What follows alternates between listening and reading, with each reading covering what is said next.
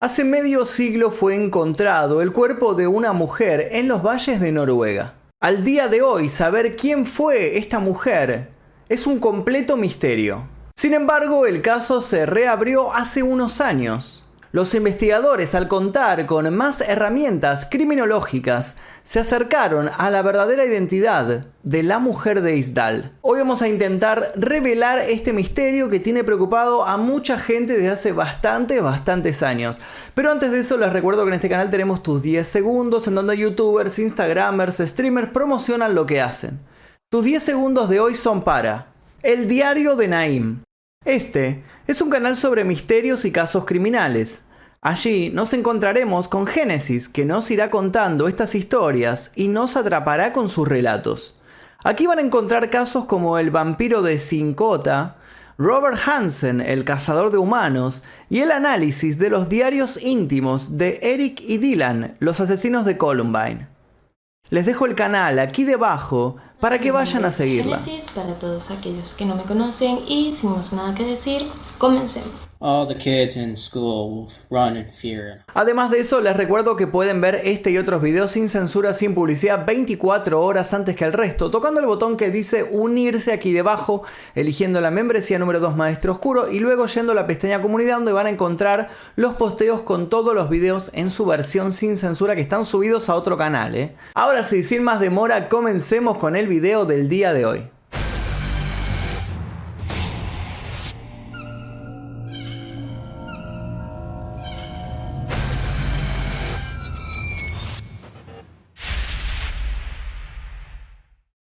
El 29 de noviembre de 1970, un padre y sus dos hijas estaban de excursión en el valle de Isdalen, el Valle del Hielo, a unos kilómetros de Bergen, una de las ciudades más grandes de Noruega. La desolación de la zona se había ganado un apodo un tanto oscuro entre los locales. Lo llamaban el Valle de la Muerte, debido al historial de suicidios que tenía durante la Edad Media. La niña mayor de unos 12 años trepó por una gran piedra y desde la altura vio algo que le llamó la atención. Corrió hacia donde se encontraba su padre y lo guió hasta donde creía haber visto algo horroroso. A medida que se iba acercando, el olor a quemado se fue haciendo más intenso hasta que llegaron a la verdad. Lo que había visto la nena era el cuerpo de una persona completamente carbonizada. El padre y sus hijas regresaron a la ciudad y notificaron el hallazgo a las autoridades. La policía se presentó en el lugar después de ser informada y se puso en marcha una investigación intensiva. Durante el examen del lugar del hallazgo se encontró el cadáver de una mujer con los brazos levantados, en tensión sobre el torso y las manos apretadas, como si fuera la guardia de un boxeador. No había restos de una hoguera en las inmediaciones. Cerca de la mujer y afectados por el fuego se hallaron los siguientes objetos. Una botella vacía de licor San Halbert, dos botellas de agua de plástico, una funda de plástico para pasaportes, botas de goma, un suéter de lana, una bufanda, calcetines de nylon, un paraguas, un monedero, una caja de fósforos, un reloj, una cuchara de plata con el monograma borrado y algunas joyas. Además, debajo del cadáver se encontró un gorro en el cual posteriormente se hallarían restos de combustible. En las inmediaciones se descubrieron varios trozos de papel, la mayoría destruidos por el fuego. Todas las etiquetas y marcas identificativas de los elementos habían sido eliminadas o alteradas al punto de hacerlas irreconocibles. La parte frontal del cuerpo se había quemado entera, pero la parte posterior había permanecido relativamente intacta. Un día después del descubrimiento, el Servicio Nacional de Investigación Criminal envió un equipo de expertos para asistir en el caso, sorprendiendo a la gran mayoría de los miembros de la policía local. El primer avance se produjo tres días después de encontrar el cuerpo. La policía encontró dos maletas grandes en el depósito de equipajes de la estación de tren de Bergen. Había fuertes indicios de que pertenecían a la mujer de Isdal. Dentro de ellas había una hoja de ruta de Noruega, una cuchara de acero, un kit de costura de Ginebra, una bolsa de zapatería de Roma, una variedad de pelucas, varias denominaciones de dinero, alemán, noruego, suizo, británico y belga, y anteojos sin receta. En estos lentes había una huella dactilar que luego la policía enlazó con el cuerpo encontrado. De igual manera, alguien se había adelantado nuevamente a las autoridades. Habían eliminado las pistas al cortar las etiquetas de todo lo que la misteriosa mujer había empacado. Otro de los objetos que alimentaba el entusiasmo de los investigadores fue un bloc de notas con una secuencia de letras y números garabateados en la primera página, aunque la policía no había podido discernir el significado del código. Una bolsa de compras encontrada en una de las maletas le había proporcionado el primer eslabón sólido de la investigación. Llevaba el nombre de la tienda de calzado Oscar Rothbed, de la ciudad noruega de Stavanger. La policía pronto entrevistó a Rolf Rothbed, el hijo del dueño de la tienda, quien recordó haber vendido las botas de goma azules que se habían encontrado en la escena del crimen. En años posteriores, Rolf relataría el encuentro de una manera más específica. Era una clienta que ocupaba espacio. Hacía muchas preguntas y tardó mucho tiempo en decidirse. Su inglés era pobre y recuerdo su olor que era muy particular. Unos años más tarde, cuando el ajo se había vuelto común en Noruega, reconocí el olor y me hizo pensar en la mujer de Isdal. Así era como olía. En 1970 nadie olía a ajo, ahora todo el mundo lo hace. Rothbard y sus colegas describirían las características físicas de la mujer. Estatura media, curvas, rostro redondo con ojos castaños oscuros y cabello oscuro. Con esa descripción como referencia, la policía viajó a todos los hoteles de la zona y preguntó si alguien con estos rasgos había sido un huésped reciente no tuvieron que ir muy lejos. Cerca de la zapatería consiguieron otra pista dentro del hotel Saint Sbitum. La recepcionista describió a la mujer. Morena, piel dorada, caderas anchas y hablaba inglés un tanto trabado. La mujer en cuestión había declarado que era Fenella Lorch de Bélgica. Tenía un espacio en los dientes frontales, algo que los testigos comentaban regularmente, y un distintivo trabajo dental con detalles en oro en algunas de las piezas, lo que era algo muy inusual en Noruega. Pero surgió un obstáculo. Fenella Launch no apareció en los registros de los hoteles de Bergel, justamente porque había un problema con esto. Ese no era su nombre real. Los expertos en escritura de Kripos analizaron los documentos de registro de hotel de todas las mujeres extranjeras que se habían hospedado en hoteles noruegos y descubrieron que habían utilizado identidades diferentes, acompañados por nuevos pasaportes en los distintos hoteles. Las identidades que usó en Noruega fueron Elizabeth Lynn Wolf, Claudia Nielsen, Genevieve Lancier, Alexia Sarna Merches, Claudia Tielt, Vera Harl y Fenella Lorch. Las autoridades confirmaron que estas identidades eran falsas, pero nunca recuperaron los pasaportes. Con tanta incertidumbre en torno a su identidad, los testigos oculares que en teoría habían interactuado con ella se habían vuelto cruciales para completar la información sobre el personaje de la mujer de Isdal. Albit Ragnes, quien trabajaba en el comedor del hotel Neptune en Bergen, recordó haber visto con detalle a la mujer. Mi primera impresión sobre ella fue la elegancia y la seguridad que cargaba. En aquel entonces, las mujeres solteras en este comedor de hotel no eran algo común. Pero esta mujer entró con una postura orgullosa, encontró una mesa y se sentó cómodamente.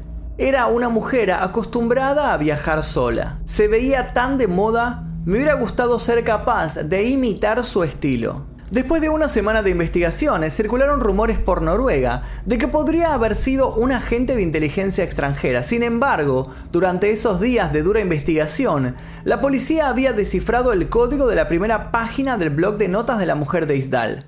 El texto era un registro de los lugares que había visitado, por lo que 022-028P resultó ser la abreviatura del 22 al 28 de octubre en París.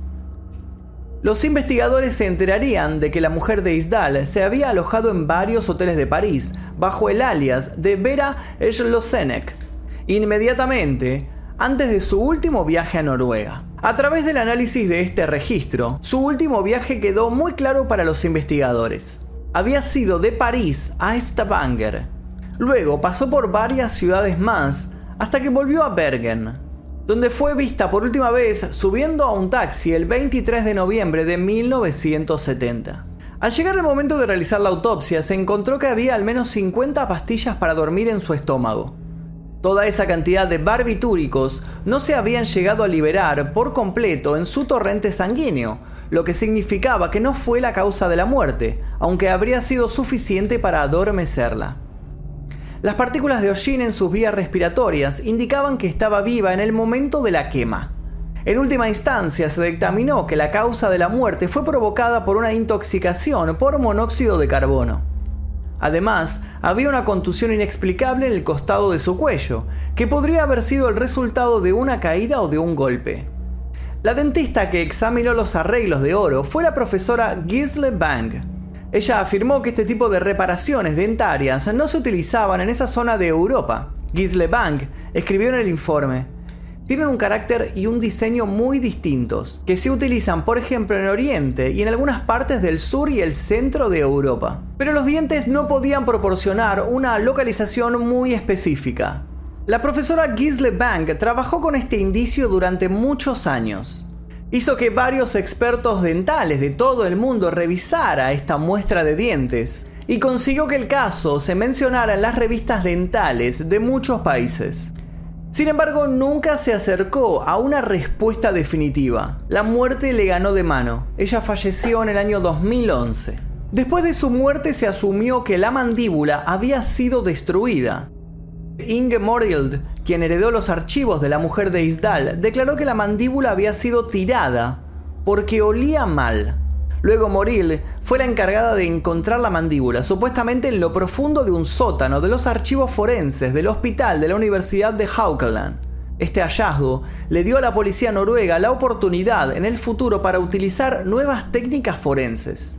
Por otra parte, la policía siguió con los interrogatorios en varios de los supuestos lugares, hasta que llegó al Hotel Neptune, donde se había hospedado desde el 30 de octubre al 5 de noviembre. En declaraciones posteriores, una empleada doméstica habría entrado a la habitación de la mujer. En ella solo encontró una mesa volcada que bloqueaba el pasillo al otro lado de la puerta. A finales del mes de octubre se la vio reunida con un hombre de cabello gris en el comedor del Hotel Neptune, pero simplemente se había sentado uno frente al otro sin sonreír, sin tener una conversación y solo hablando con el personal en alemán. Durante la estancia de la mujer de Isdal en el Hotel Rosenkratz en Bergen, agendado los días 18 y 19 de noviembre, una criada entró en la habitación con la intención de hacer su trabajo, cuando vio a dos personas sentadas una frente a la otra.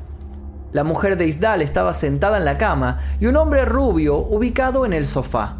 La criada se disculpó y preguntó si podía hacer la cama. Sin decir ni una sola palabra, la mujer de Isdal se puso de pie y le permitió continuar con su tarea. Ambos permanecieron en silencio mientras la mucama terminaba con su trabajo. Después de dormir solo una noche en el Rosencrantz, la mujer de Isdal se mudó al hotel Jordan Heyman. Su último formulario en ese lugar mostró que su firma y aclaración habían sido cambiadas a propósito. Su letra habitual no era igual a los anteriores registros, lo que sugirió una sensación de ser perseguida o un cambio dramático. Un trabajador de una tienda de muebles para el hogar en Bergen también recordó un encuentro con la mujer de Isdal. Ella había entrado a la tienda acompañada de un joven de cabello oscuro, con el que parecía estar discutiendo. Finalmente compraron un espejo de pared y se retiraron. Aunque los testigos informaban de estos hombres misteriosos, la policía omitió elementos vitales ocurridos en el Hotel Neptune y los incidentes de la tienda de muebles en sus informes. Ninguno de los hombres mencionados se presentó con más información. Días antes de Navidad, solo tres semanas después de que las autoridades encontraran el cuerpo, el comisionado penal Oscar Hornes realizó una conferencia de prensa refutando que se trataba de un asesinato o una situación relacionada con algo nefasto. El 5 de febrero de 1971 las autoridades archivaron el caso y ese fue el momento de enterrar a la mujer de Isdal. El himno Lead Kindly Light llenaba la capilla del cementerio de Mollendal en Bergen. 16 hombres y dos mujeres estaban presentes en el velatorio. Todos eran empleados de la policía local. Ninguno de ellos tenía la menor idea de quién podría ser esa mujer. El ataúd estaba decorado con tulipanes y claveles y no contó con una lápida. El párroco católico Franz Josef Fischedick dirigió la ceremonia fúnebre. En su discurso se refirió a la mujer desconocida en los salmos de la Biblia. Llegó a decir que la mujer que estaba siendo enterrada también era una desconocida. La idea de la policía al organizar esta ceremonia era que algunos de los familiares de la mujer se presentaran en la iglesia para mostrar sus respetos, para dejar una flor, para llorar. Sin embargo, nadie se hizo presente. Años más tarde, el caso se reabrió. En 2017, un artículo de la BBC sobre el misterio de Isdal despertó el interés global, lo que llevó a la BBC y a la NRK a unir fuerzas y lanzar una nueva investigación utilizando la ciencia moderna como brújula. Marit Higraf y Neil McCarthy retransmitieron el progreso a través de un podcast titulado Dead in Ice Valley, iniciado el 16 de abril de 2018. La investigación rastreó muestras de dientes y tejidos de la mujer de Isdal almacenadas y las envió a expertos para obtener ADN. En contraste con la información en sus tarjetas de registro de hotel, en las que su edad rondaba entre los 25 y 30 años, los resultados indicaron que la mujer de Isdal probablemente tenía alrededor de 45 años. Los datos también mostraron que pudo haber pasado su primera infancia en el área de Nuremberg, pero que se habría mudado al oeste, a la región fronteriza entre Francia y Alemania, durante la década de 1930, justo cuando el partido nazi alcanzaba el poder en Alemania. La BBC y la NRK obtuvieron un acceso vital al archivo de la policía secreta, la Kripos, hasta ese momento inédito, que contenía mucha data sobre la mujer de Isdal. El archivo fechado del 22 de diciembre de 1970 con la clasificación de secreto detallaba cómo un pescador de Tananger, Burton Roth, informó haber visto a una mujer que coincidía con la descripción de la mujer de Isdal. Fue revelador que la transcripción de la entrevista con el pescador no estuvo en ningún archivo oficial. El documento detallaba cómo los oficiales militares y de inteligencia celebraron una reunión. El itinerario de viaje de la mujer de Isdal acompañaba perfectamente los ejercicios del Escuadrón 25, encargado específicamente de probar las capacidades del misil experimental Penguin Mk3. Según el hijo de Burton Roth, su padre estaba en el muelle trabajando con sus redes cuando una mujer bien vestida con rasgos eslavos caminaba por el muelle mirando a su alrededor. Después del reconocimiento visual, tuvo una larga conversación con un oficial a cargo de uno de los vehículos náuticos militares. Semanas después de este encuentro, Burton Roth vio un boceto policial de la mujer de Isdal sin dejarle ninguna duda de que se trataba de la misma persona. Se comunicó con la policía, lo que haría que formara parte de la investigación secreta sobre su identidad. Existen muchas teorías respecto a la vida, la muerte y los motivos que movieron a estar ahí a la mujer de Isdal. Una de las teorías señala que ella misma se quitó la vida. Sin embargo, ni siquiera un recipiente de combustible ni una fogata estaban presentes en la escena del crimen.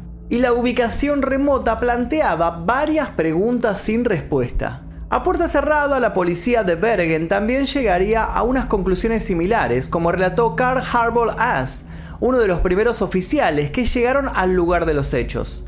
Otras pruebas señalaban una conexión con los servicios de inteligencia, la variedad de pelucas de identidades falsas, al menos 8 pasaportes y las cercanías a militares, entre otros datos, daban realmente a sospechar. Noruega estaba justo a las puertas de la Unión Soviética y el Estado querría aprender sobre los nuevos sistemas de armas de la OTAN. Alexander Vasiliev, historiador y ex oficial de la KGB, no creyó que la mujer de Isdal fuera una espía soviética. Según él, si ella hubiera sido un agente secreto, entonces solo tendría una o dos identidades cuidadosamente resguardadas y se sumergiría por completo en su nacionalidad falsa.